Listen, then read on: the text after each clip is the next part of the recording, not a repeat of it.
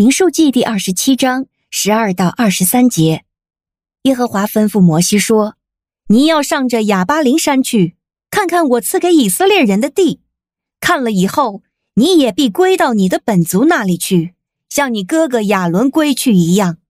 因为在寻的旷野会众争闹的时候，你们违背了我的命令，没有在涌水之地，在会众眼前尊我为圣。”这涌水之地在寻的旷野，就是加迪斯的米利巴水。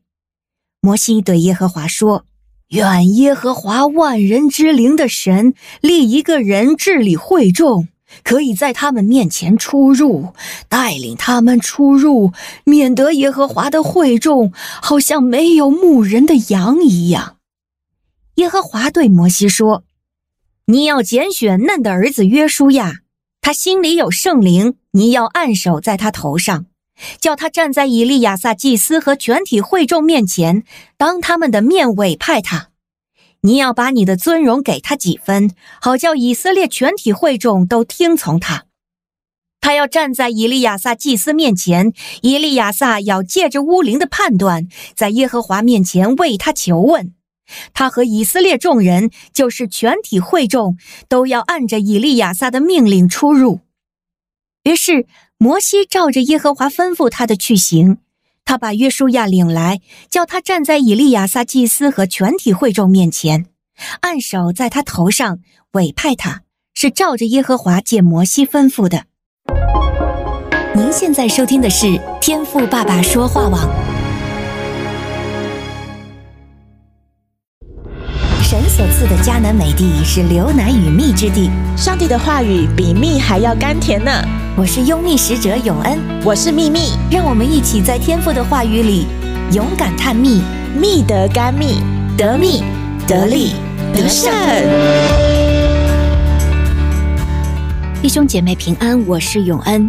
今天我们的灵修进度来到民数记第二十七章十二到二十三节，在旷野兜兜转转四十年后。耶和华预言他的老仆人即将离世，退出历史舞台。与此同时呢，新一代接班人约书亚正式登场。在今天的灵修中，让永恩感触良多的是十二到十七节，耶和华和仆人摩西的一段对话。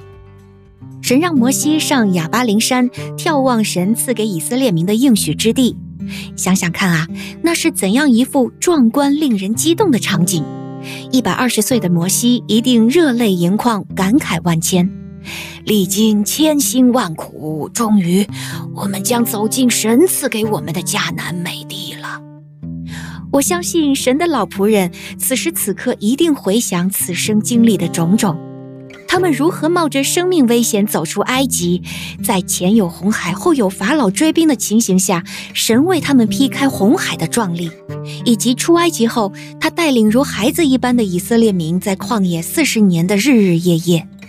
如今应许之地终于近在咫尺。可是神却预言了摩西的死，并告诉摩西，他不能活着进入应许之地的原因，乃是因为之前在加迪斯，当会众争闹没水喝的时候，摩西并没有照神指教他的方式处理危机，在会众面前尊荣神。读到这里，永恩设想自己是摩西，说实在的，我心里会很委屈。神啊，为什么？我这四十年兢兢业业的摆上，任劳任怨服侍您的子民，一丝不苟按您的吩咐建造会幕、设立律法，该吃的苦我都吃过了，抱怨、纷争、内讧我也顶住了。我多么期待这些都不白费，有朝一日扬眉吐气进迦南，亲眼见证您的荣耀啊！为什么近在咫尺之处，你却要收回我的气息？为什么您这么小气，连一步？一天也不让我踏进迦南呢？换作是我，真的一肚子为什么？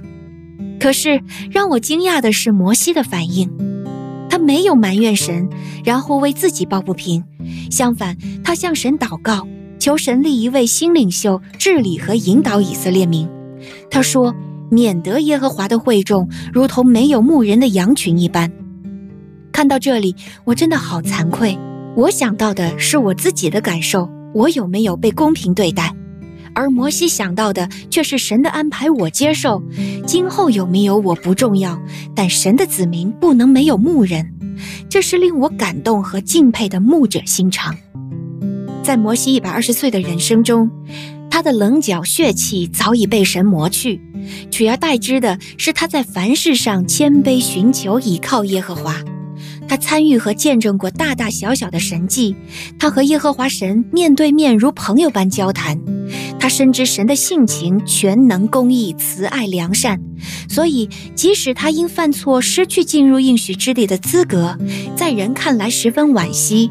但他因为信靠神，他不为自己争取，他接纳自己犯过错的历史，满有安息，全然接受神对他的一切安排。而且，被主接走，岂不比进入应许之地更好吗？神托付给他的羊群，他忠心看顾到底。主耶稣不更是这样的大牧者吗？他顺服天父的旨意，道成肉身。他爱羊群到一个地步，没有任何过犯的他，竟然愿意为罪人、为你、为我牺牲他自己宝贵的生命。今天我们这些小羊，可否也愿意把自己放心的交给这一位慈爱良善、为我们舍命的主，尽上我该尽的努力，然后不论他给不给我这个学校、这个职位、这个婚姻、这个孩子、这个病得医治，我都全然信靠他对我的安排是最好的呢？